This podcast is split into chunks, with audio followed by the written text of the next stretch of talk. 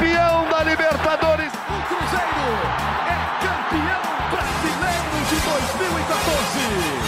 Existe um grande clube na cidade. Existe um hexacampeão da Copa do Brasil.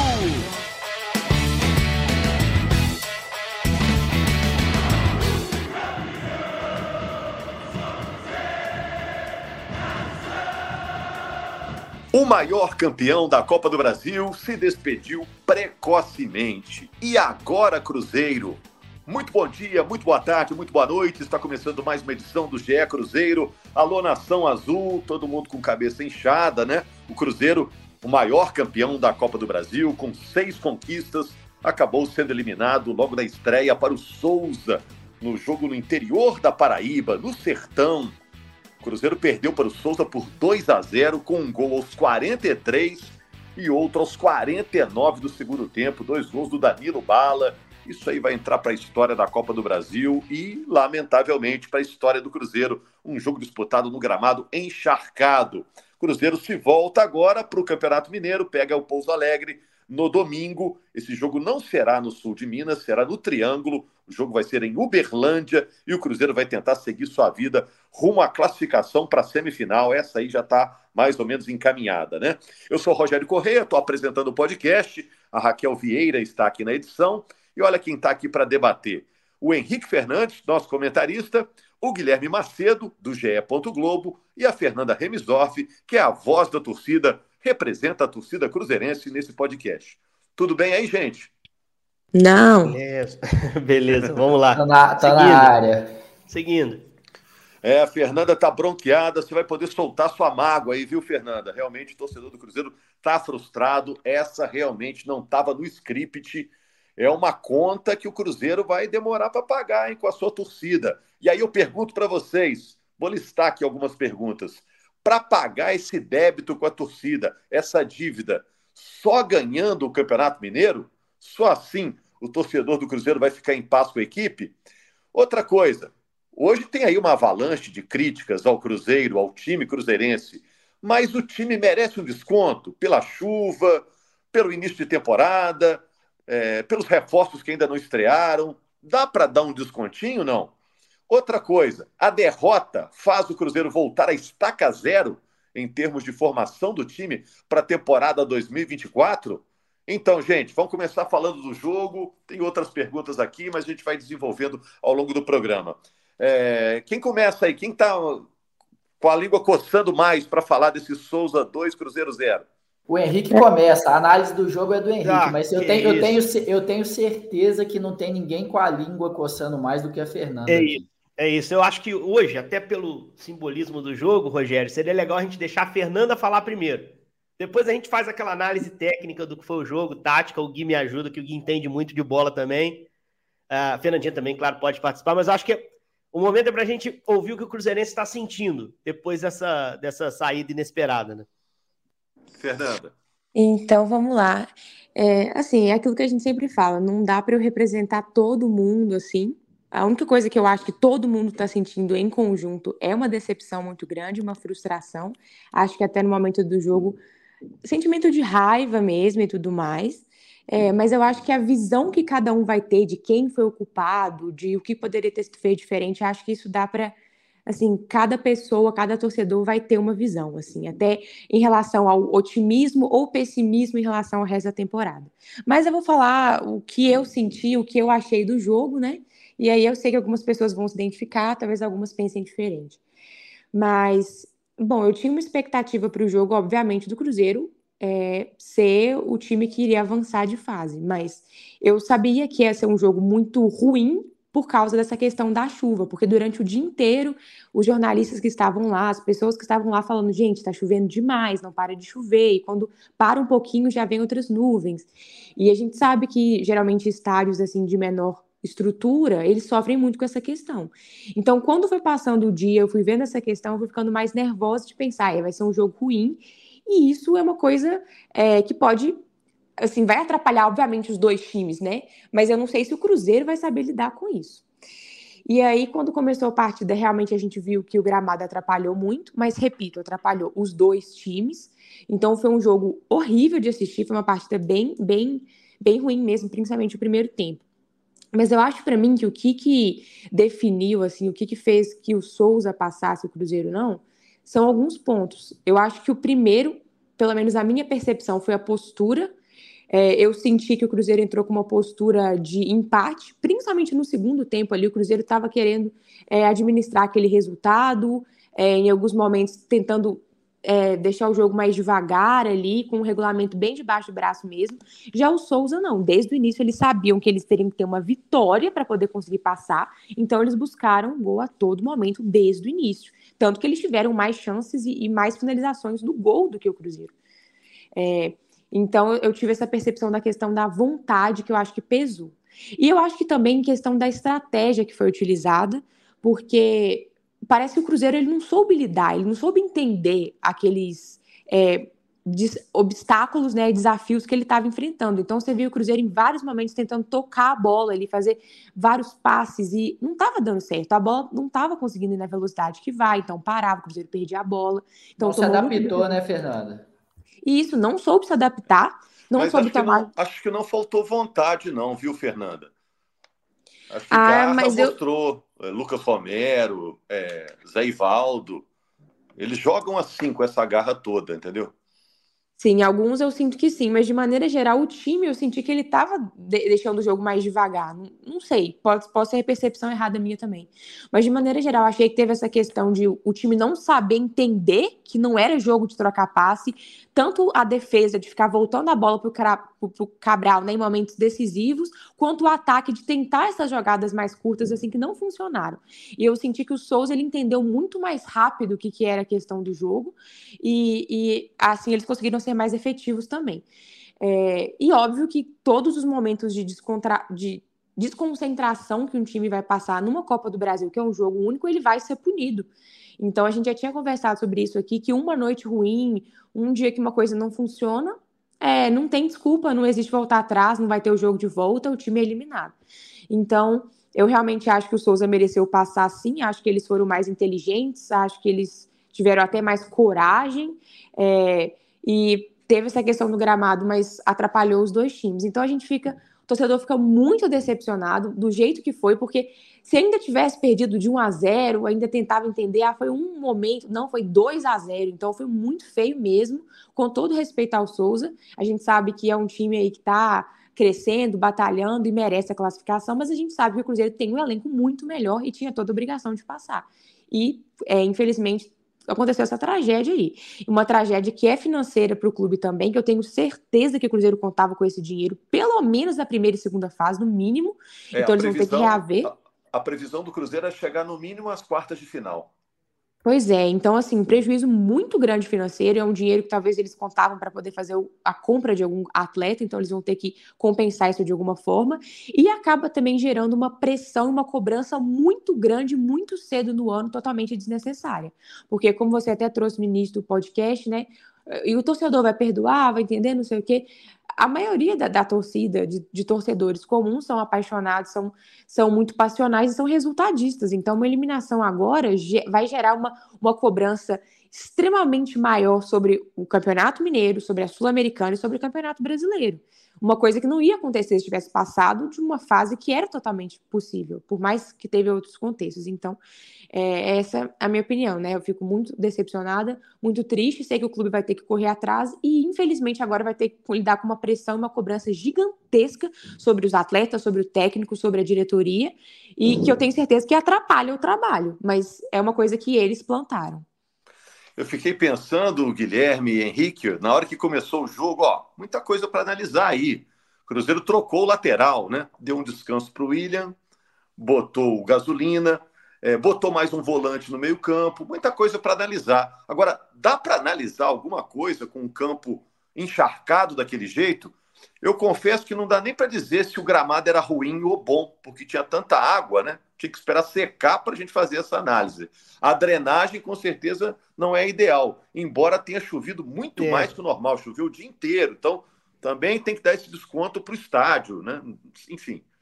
Eu acho que, assim, com aquela chuva, qualquer estádio ia sofrer, né, Rogério? E Exato, não dá para você exigir para a cidade de Souza, que, que é maravilhosa, recebeu lá bem o Cruzeiro, tem um, um apelo turístico legal lá, a questão do, do, do ser um, um, um reduto arqueológico, arqueológico, né? Isso, um sítio arqueológico. Eu acho, achei bem legal, assim. A história de Souza, a gente se aproximou de certa forma.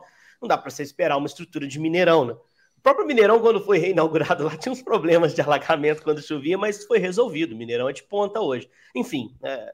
a palavra-chave para o jogo, o Gui até tweetou sobre isso. É até legal ele poder desenvolver, era adaptação, né, Guilherme? Porque se sabia antes do jogo que o jogo ia pedir coisas totalmente diferentes da, das questões táticas e técnicas que a gente gostaria até de estar abordando aqui.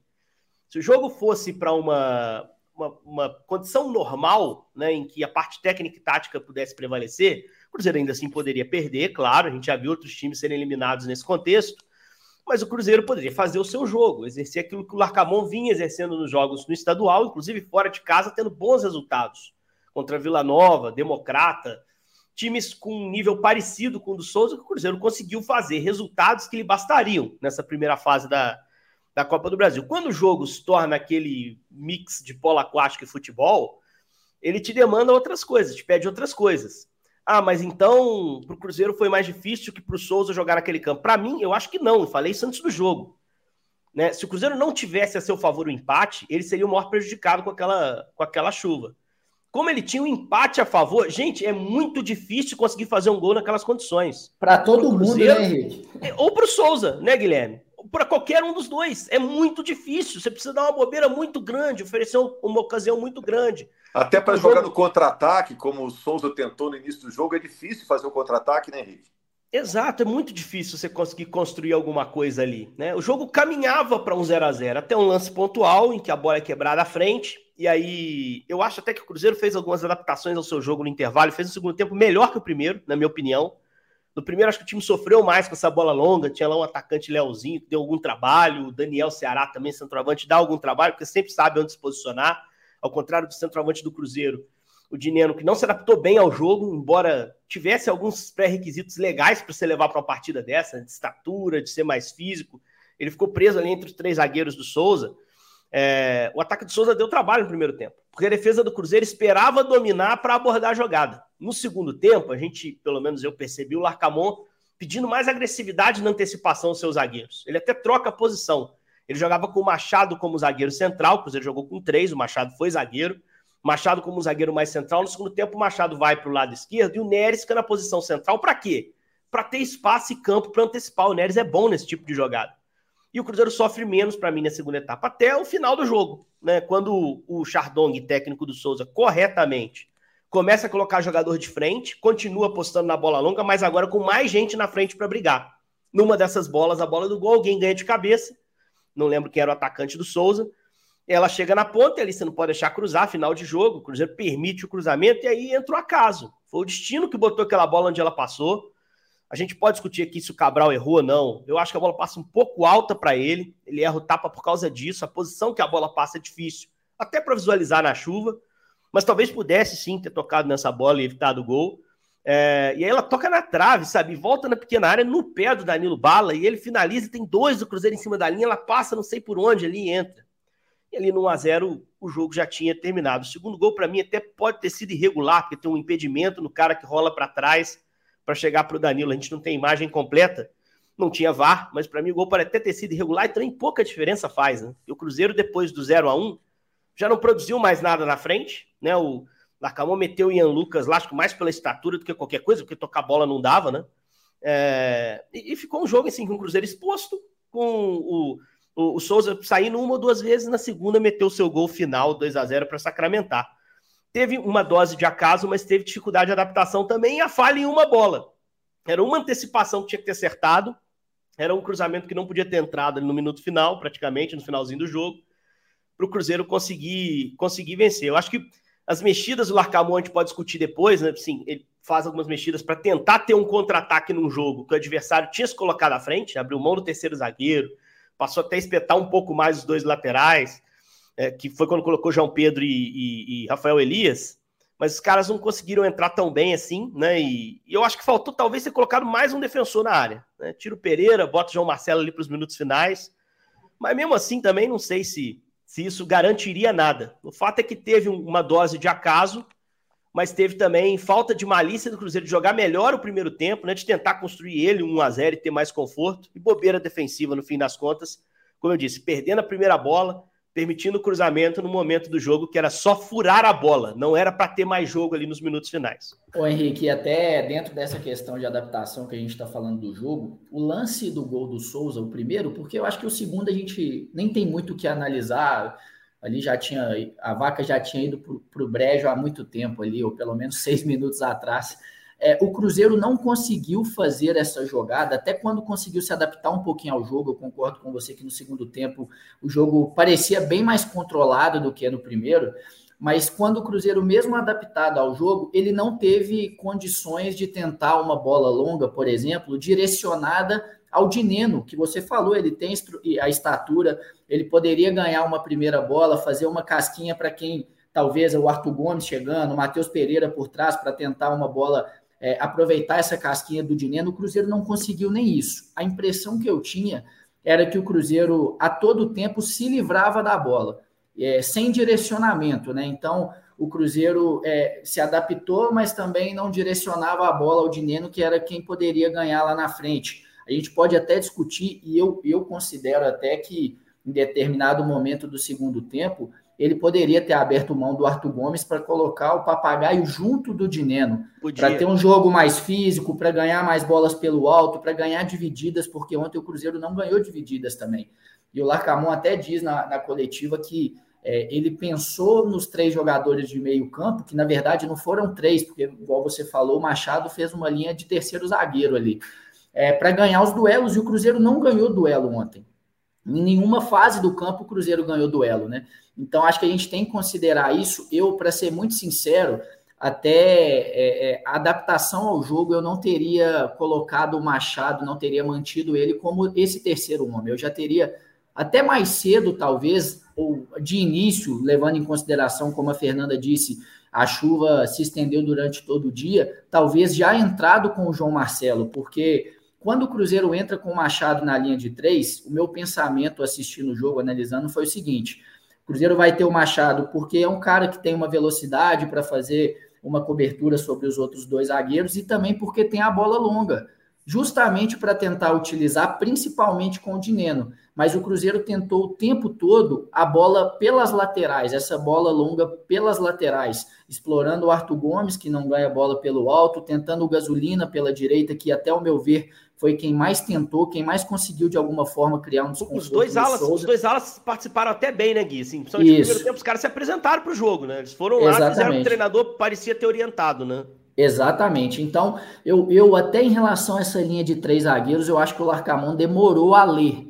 E eu, eu, eu particularmente teria feito assim. Eu considero que o ideal nessa leitura dentro do que foi o gramado, do que estava sendo o clima na cidade de Souza durante todo o dia, até talvez teria sido entrar com três zagueiros de origem, o João Marcelo, que é o melhor da bola aérea do Cruzeiro.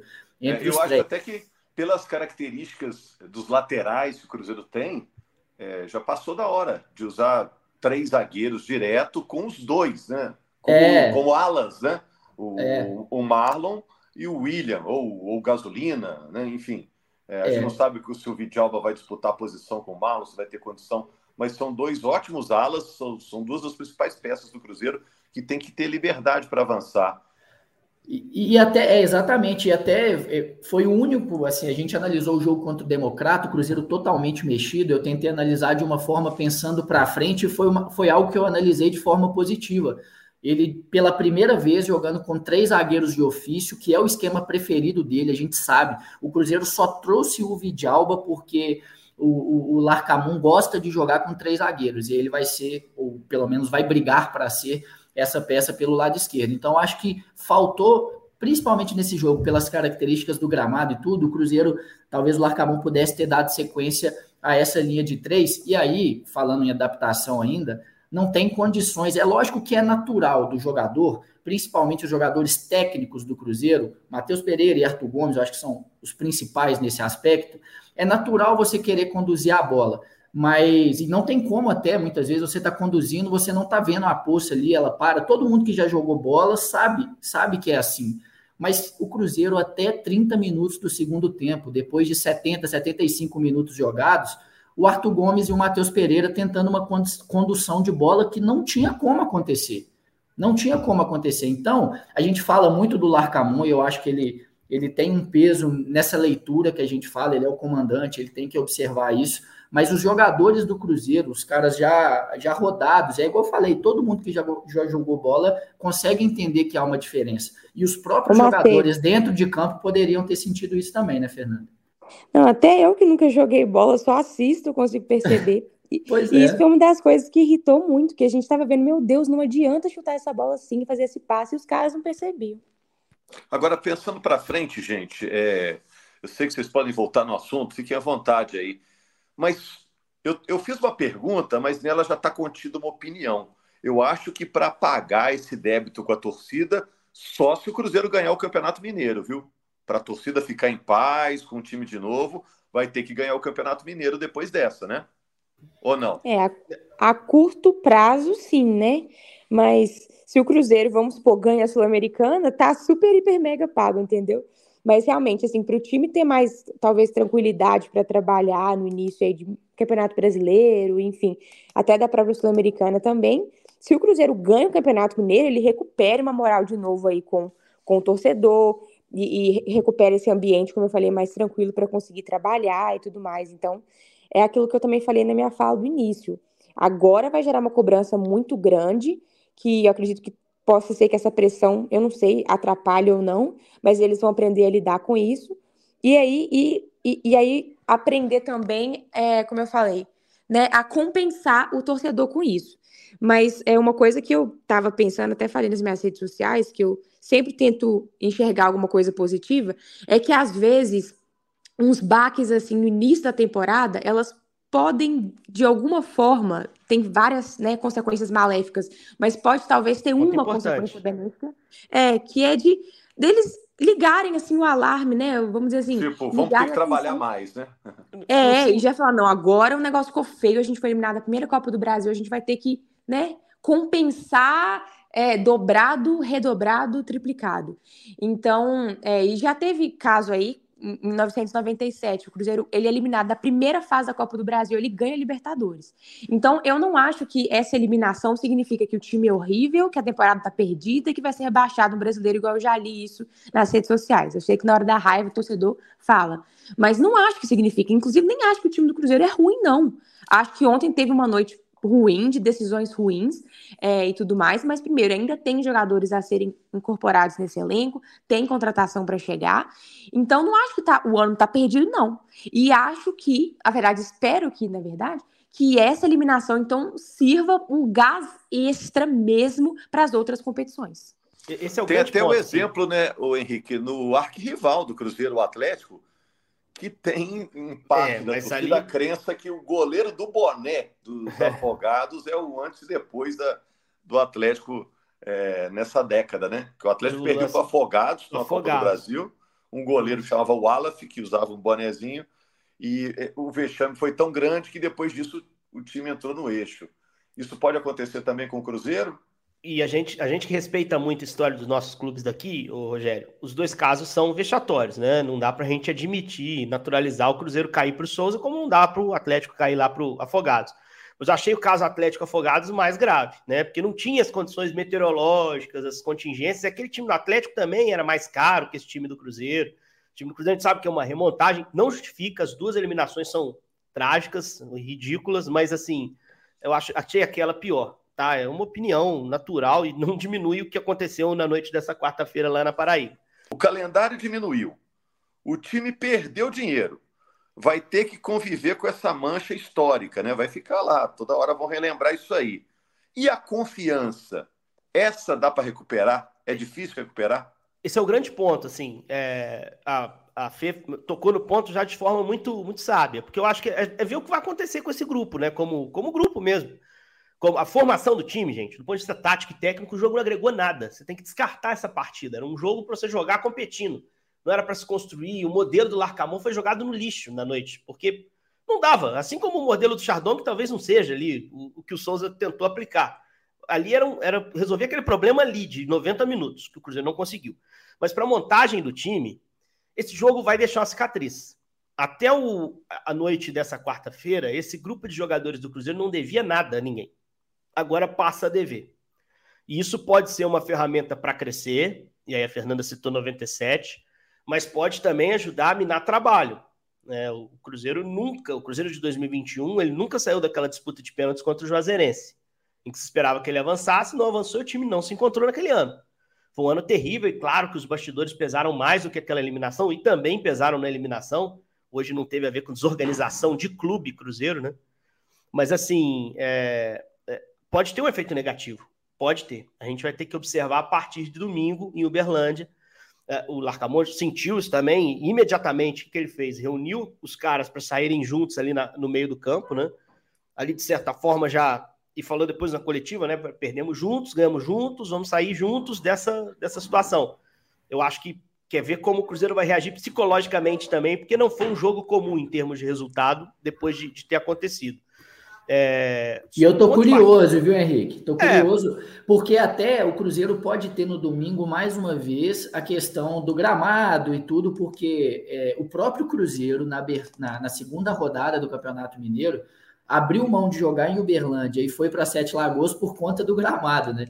Então é mais uma vez, é óbvio, não, se não tiver chovendo, já vai estar tá melhor do que o Uberlândia. Né? O Uberlândia não ganha em casa no Campeonato Mineiro. O que isso pode significar? Que normalmente no Mineiro, quando você é um time do interior enfrentando o time do interior, você se fecha para contra-atacar, né? É um gramado que, talvez pela característica dele, privilegia esse tipo de coisa, né?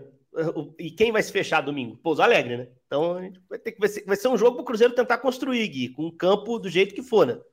E pode ter Cifuentes já, o, o, Guilherme, porque ele já, já tá é, né? É, a expectativa, é, a expectativa do Larcamon, inclusive, foi uma pergunta que eu fiz que eu fiz a ele depois do jogo contra o América, se não me engano, com, esse, com essa quantidade de jogos aí em sequência, a gente fica até meio perdido, mas acho que foi isso mesmo. E ele falou que é, pretendia contar com o Vidalba e com o Cifuentes nesse jogo de domingo. O Vidalba ainda depende da regularização no BID, mas é, é, ele pretende, se, se aparecer no bid até amanhã, 7 horas da noite, o que, o que é o que o Cruzeiro planeja, possivelmente os dois serão relacionados. E aí, é, eu até queria aproveitar esse assunto dos dois, porque é algo que me causa curiosidade também, até em termos de resposta imediata do próprio Larcamon, porque a gente ainda não conhece, a gente conhece pouco do Larcamon, a gente ainda está entendendo o que ele pensa de jogo, o que ele pensa até a forma como ele, ele gere o elenco, e aí o que a gente vê nas partidas, o que a gente escuta de informação, porque a gente não acompanha mais os treinos, e diante de uma situação como essa, a gente já viu em vários momentos diferentes atitudes por parte dos treinadores, né? Foi na coletiva, chamou para ele a responsabilidade, mas eu quero ver o que ele vai fazer efetivamente em campo. É o que o Henrique falou, do jogo com o Souza não dá para a gente tirar nada do aspecto técnico ou tático, mas tem alguma pressão sobre algumas figuras que vem aumentando ao longo do tempo. O Neres é um deles, que desde o final é, do brasileiro do ano passado, a torcida do Cruzeiro pega no pé dele e ele falha. Para mim, a maior falha no gol de, do primeiro gol do Souza é dele, que, que o, o William faz o que a gente chama de caixote, né? Só dá o canto para ele, só dá o fundo para o jogador e o, Neres ainda assim permite o cruzamento. É, o próprio Lucas Silva, que foi substituído no intervalo, é um jogador que não vem conseguindo entregar o que entregou no início dessa, dessa terceira passagem, porque eu acho que no final do primeiro turno, com o Pepa, quando ele entra no time, ele entra bem, depois ele tem uma queda muito grande. E, e nesse ano. Ganha, e ganha uma concorrência agora a partir de domingo já, hein? Com o é, exatamente. liberado, Gui. Eu acho que o que corre mais risco no time é o Lucas Silva. Característica dele é o que o Cruzeiro não tem, né, Henrique? É aquele volante box, box to box, né, que a gente fala, que, que vai ajudar muito energia. a marcar, que tem é. energia, é. que tem força física. Então, eu tô curioso para ver, para entender em relação aos reforços, por exemplo, se diante do que aconteceu, são jogadores que já estão alguns dias treinando lá com o elenco. Se de cara, diante do que aconteceu, por exemplo, o Larcamon, se eles tiverem condições para um tempo, se o Larcamon começa o jogo com eles.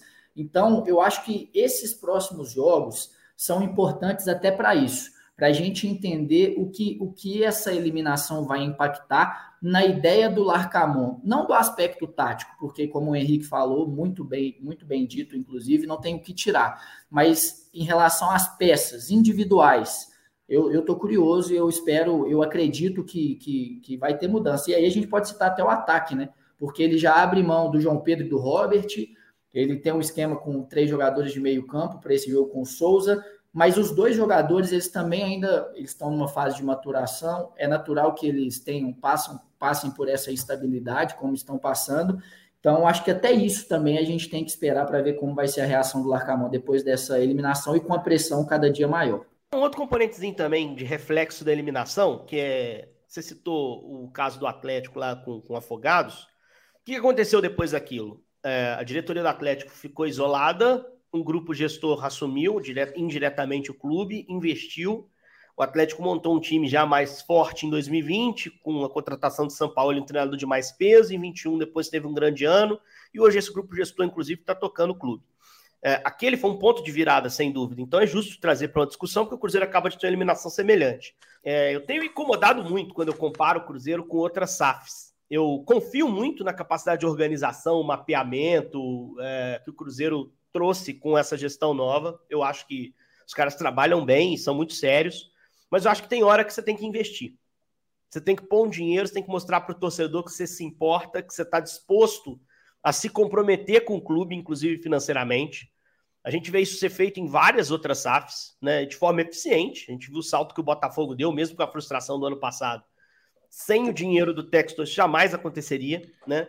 Você está dizendo que, pare... que os investimentos do Cruzeiro ainda são modestos? São muito modestos. Não, não são modestos, são muito modestos. São muito, quando você compara com outras SAFs, são muito modestos. Mas né? Lucas Romero, acho... é, Veron. É, não são jogadores de ponta, né? Você há de convir. São jogadores de qualidade, mas não são jogadores que você fala assim, nossa, o Cruzeiro tirou da cartola esse cara. Né, eu, eu, eu acho assim, é importante eventualmente você fazer contratações e reposições para você encorpar o grupo. A contratação de maior peso, assim, que mais me impressionou em todas que foram feitas, foi o Matheus Pereira, que a gente sabe que tem a ajuda do Pedrinho, né? Que é um patrocinador importante do Cruzeiro. Então, assim, é, tem hora que você tem que botar a mão na carteira mesmo, cara, e dar uma resposta. E eu acho que, que seria também uma boa maneira de, de eu não diria é, fazer as pazes com a torcida, porque a torcida nem dá sinal de ruptura. A torcida está machucada, mas é, já sofreu muito mais nos últimos anos. Mas, assim, você dá uma resposta boa, positiva, uma boa notícia né? Você trazer um cara de, de, de bom nível ali para uma reposição Wesley, por exemplo, que foi negociado e ninguém veio. Ah, mas já tinha vindo o Verão. Ah, mas já tinha lacuna do ano passado.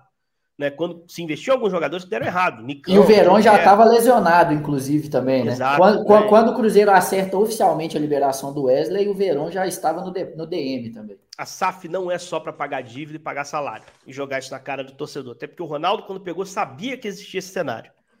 Sabia que existia esse cenário a SAF também tem que ter investimento. E, e, então, fala do Barreal aí. Quem é Barreal, Guilherme Macedo?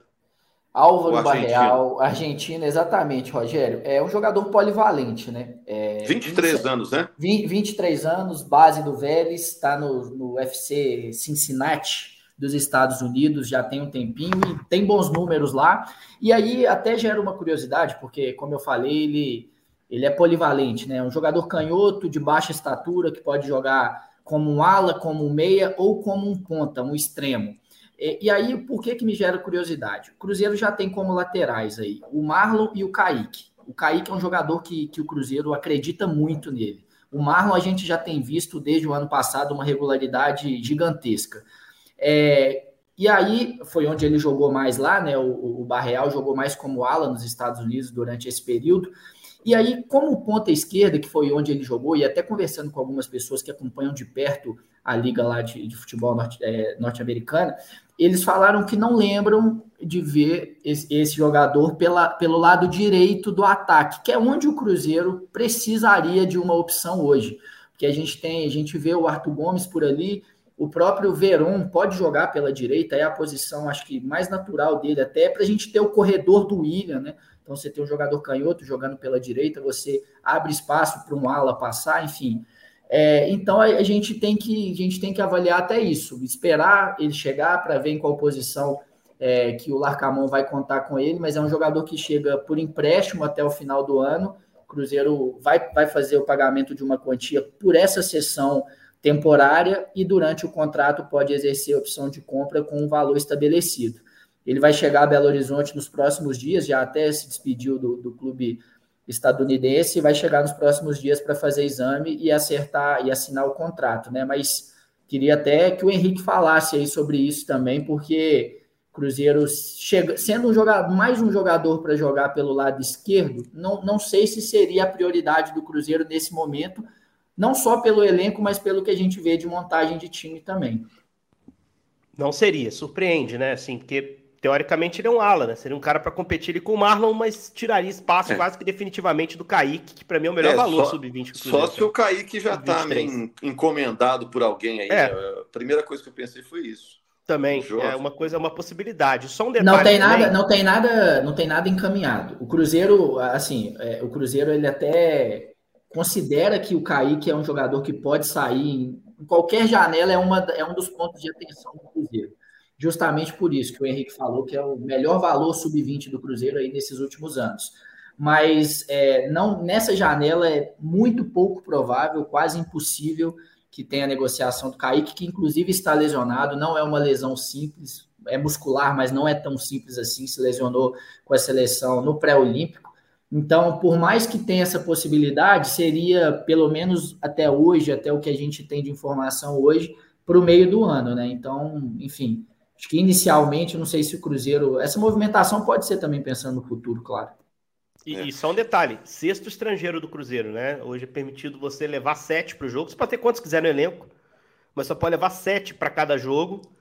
E se você analisa os estrangeiros que o Cruzeiro tem no elenco, é, com a chegada do Barreal, o único que para mim é, entre aspas, descartável é o Elibelton Palácio, que não caiu na graça da torcida, é, mas é um cara que pode ser zagueiro, lateral, enfim, não sei como o, Larcamon coloca hierarquicamente no elenco, mas você passa a ter Jalba, Cifuentes, Lucas Romero, uh, o Dineno, Barrial e hoje Elibelton Palácio. São seis estrangeiros. Tem até uma conversa uh, CBF para aumentar esse número, mas você tem que trabalhar com a hipótese de sete. Teria vaga para mais um. Sete, é. é. Teria vaga para mais um. E, e a, a gente tem que olhar para isso, porque todos os clubes estão garimpando bem no exterior. E o Cruzeiro esse ano é o ano que contrata mais estrangeiros, né? Eu não consigo me lembrar de algum outro ano que o Cruzeiro tenha, numa só janela, trazido tantos jogadores de fora. É, a gente pode contar o Romero ou não, porque ele é meio nosso também, né? Jogou aqui tanto tempo, mas assim, Vichalba, Juan Dineno, agora o Barreal, José Cifuentes. O Cruzeiro está olhando para lá, né? E só pode trazer mais um se trouxer o Barreal e não liberar nenhum outro. É, e são estrangeiros que não entrarão provavelmente na data FIFA em nenhuma seleção, né? O Cruzeiro continuará contando o Cifuentes.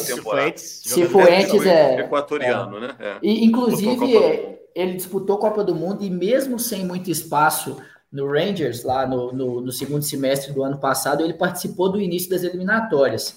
E ele queria jogar mais e aceitou esse, essa proposta do Cruzeiro pensando nisso também, porque aqui muito provavelmente ele vai ter muitos, muitos, muitos minutos a mais do que tinha na Escócia e vai poder continuar, obviamente, dependendo do rendimento, no radar da seleção equatoriana. Mas a princípio é isso, e, e até assim, são jogadores, é, o Henrique falou, de sete relacionados.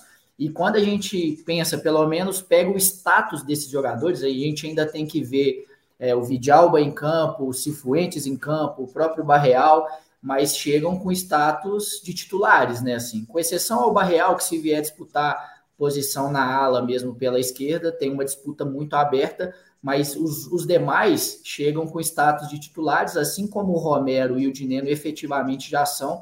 Então, até nesse sentido, a gente tem que ficar atento em relação a esse número citado pelo Henrique também. O Guto Rabelo, que é nosso repórter na Globo, no Sport TV e no Premier, trouxe a informação de que a diretoria do Cruzeiro, Fernanda, está muito animada com o Cifuentes, que é um volante, estava no Rangers da, da Escócia, novo também, né, 24 anos. Disse que o Cruzeiro estava de olho nele já há algum tempo, aí deram bobeira, agora o Cruzeiro conseguiu buscá-lo lá, que o Cruzeiro está muito animado com a chegada dele. Não só o Cruzeiro, né? Que a, a, o grupo gestor olhava para ele também para o Valladolid. Quer dizer, via um valor nele para jogar na Europa, né, no Cifuentes, como estava no Rangers. E que foi uma ocasião, assim, uma conjunção de fatores e oportunidade muito boa de trazer para o Cruzeiro. Você é um cara que eles acham que impactar em La Liga, Fernanda, para jogar aqui no Cruzeiro, bem-vindo. Eu também tenho expectativa muito boa em relação a ele. Ô, Fernanda, mas agora, só para a gente aí fechando, o ano começa de novo agora? Nada do que aconteceu até agora valeu? O Cruzeiro começa do zero depois dessa saída da Copa do Brasil? Eu acho que agora tem que ser repensado os planejamentos da temporada. Porque uma coisa que eu estava parando para pensar é que essa desclassificação do Cruzeiro na Copa do Brasil, ela, ela é um marco de ser o primeiro objetivo não cumprido da gestão Ronaldo. Porque desde que eles chegaram até aqui, eu sempre falei muito isso, que pode ser que eles não estão sendo incríveis, mas tudo que eles prometeram, eles cumpriram. E essa é a primeira coisa que eles falaram que tinha que fazer, alcançar, e eles não conseguiram. E eu tenho certeza que isso deve impactar lá dentro, porque para eles é muito importante né, cumprir essas metas, não só pela questão futebolística, mas pela questão financeira também. Então, eu tenho certeza que isso deve ter mexido lá dentro, e eu espero que, a partir disso, as outras metas sejam redesenhadas a ponto de serem é, mais ousadas. Aí, obviamente, pode ser que é, eles não tenham, talvez, montado um elenco bom o suficiente, então, para aumentar essa meta, que eles tinham pensado X ali, Y ali, agora que eliminou, eles querem ser mais ousados, será que vai dar? Janela ainda está aberta, muito pouco tempo realmente para poder trazer alguém, mas aí talvez para o meio do ano, então, ser ainda mais ousado e trazer jogadores talvez de mais qualidade ainda, talvez um pouco mais de nome, mas enfim, que consigam agregar. Então, de fato, assim, na minha opinião, é, o planejamento vai ser sim bem alterado e eu espero de fato que seja, porque eles estão com um certo débito agora com a torcida nesse sentido, porque a gente foi eliminado muito precocemente, de uma forma muito, né, querendo ou não, vergonhosa mesmo. Então vamos aguardar para ver. E é, o primeiro passo que eles podem dar e o mais próximo agora é o Campeonato Mineiro. Só que realmente não é tão fácil quanto parece, mas eu acho que é o mais palpável de todos. Ô, é Rogério, e até só para citar rapidamente aqui uma, uma informação, é, Cruzeiro a gente sabe, todo mundo sabe, a gente já falou que o Cruzeiro esse ano quer chegar pelo menos à final do Campeonato Mineiro, né? Entende é, pelo orçamento que tem, aumentou, a América está numa situação de Série B novamente, então o Cruzeiro quer pelo menos chegar à final, obviamente, brigar de fato pelo título, né? Com o Atlético, enfim, que eu falo o Atlético que é o time de maior orçamento do estado.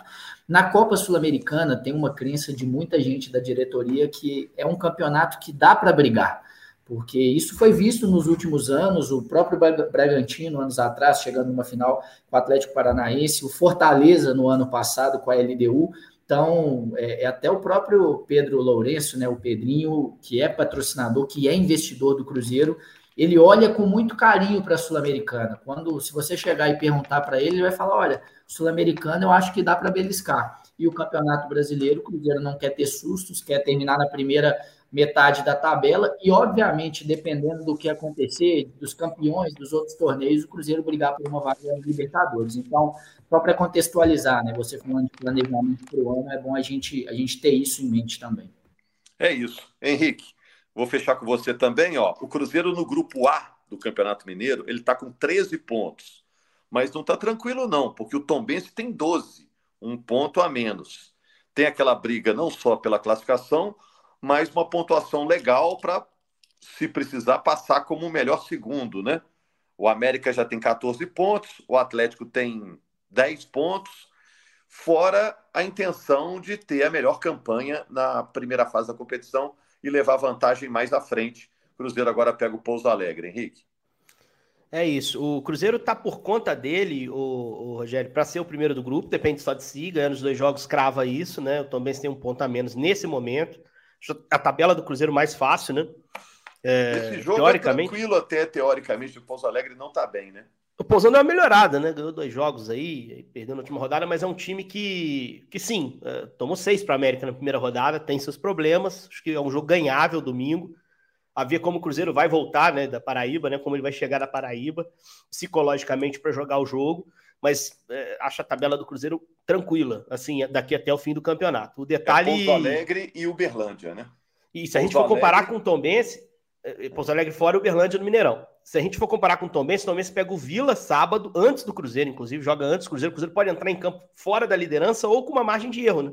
Se o Tom Bense perde, ele pode até perder também, que entra na última rodada em primeiro, dependendo só de si, numa vitória simples em casa. O Tom Bense pega o Vila em Nova Lima e na última rodada pega o América em Tombos. E o América pode chegar ainda com coisa em jogo. que o América tem um clássico contra o Atlético. E aí, atenção a esse clássico para o Cruzeiro nas pretensões dele de ser primeiro geral. O melhor resultado talvez seja a vitória do Atlético. Se o Atlético ganha, o Cruzeiro empata, por exemplo, o seu jogo, ele entra na última rodada podendo depender de uma vitória simples para ser a melhor campanha de todas, né? Porque o Atlético segura o América. O América tinha caminho pavimentado ali para é, para ser o melhor time da primeira fase, mas empatou com o Vila, então reabriu essa briga. Hoje o América tem 14 pontos, o Cruzeiro 13. Se houver um empate, por exemplo, América e Atlético, um resultado ok, normal para Independência, e o jogo é antes do jogo do Cruzeiro, o jogo é sábado, 4 e meia, inclusive esse jogo passa na Globo, Cruzeirense, audiência é sempre bem-vinda. Se houver um empate nesse clássico, o Cruzeiro ganhando o jogo domingo, ele fica uma vitória na última rodada de ser melhor campanha geral. E isso é muito bom, porque você ganha as vantagens da semifinal, em que o Cruzeiro pode escapar de um clássico, né? Pegar um time do interior, melhor segundo, é esse o cenário hoje, né? E mais legal do que isso, você faz uma final tendo a finalíssima no Mineirão com torcida do Cruzeiro, podendo ser torcida exclusiva do Cruzeiro, se o clássico for contra o Atlético, que é um acordo entre as partes aí de torcida única. Então, quer dar a resposta imediata? O Mineiro é a resposta necessária? Olho nessa rodada 7, pode dar coisa boa no sábado, com tropeço do Tombense empate no Clássico América e Atlético, ganhar domingo, para aí já esquentar a turbina para a semifinal com a melhor campanha geral na rodada final contra o Uberlândia caminho tá bom, Rogério. Assim, é, é não dar mais valor a essa eliminação histórica e vexatória de Souza do que essa eliminação merece. É seguir adiante. É isso, dá os problemas do tamanho que eles realmente têm. Mas hoje, hoje, quinta-feira, quando está gravando, é um problemão essa derrota está doendo na cabeça do torcedor do Cruzeiro. Obrigado, Henrique. Obrigado, Fernanda. Obrigado, Guilherme. Obrigado a Raquel Vieira, que está na edição do podcast. Obrigado principalmente a você, torcedor do Cruzeiro. Agora virar a página. No fim de semana, o Cruzeiro pega o Pouso Alegre, o jogo que o Premier vai mostrar. Combinado? Segunda-feira de volta aqui para repercutir a sequência do Campeonato Mineiro, reta final da fase classificatória. Valeu, amigos. Grande abraço.